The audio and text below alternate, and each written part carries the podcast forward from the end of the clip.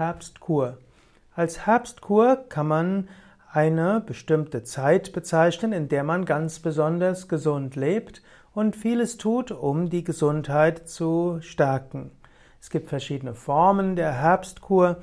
Hm, insgesamt gilt Frühjahr und Herbst als wichtige Zeiten, wo der Körper sich umstellen muss auf die unterschiedlichen Jahreszeiten. Im Herbst bereitet sich der Körper auf den Winter vor, im Frühjahr auf den Sommer.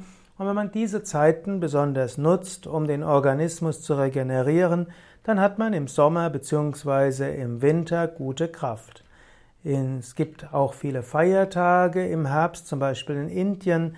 Dort gibt es zum Beispiel das neuntägige Fest der göttlichen Mutter Navaratri.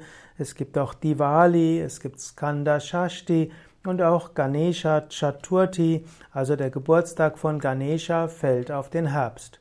Und die alten Inder wussten, dass gerade der Herbst eine besondere wichtige Zeit ist, um dort an sich zu arbeiten, an der eigenen Gesundheit zu arbeiten. Und so ist die Herbstkur etwas, was sehr wichtig ist.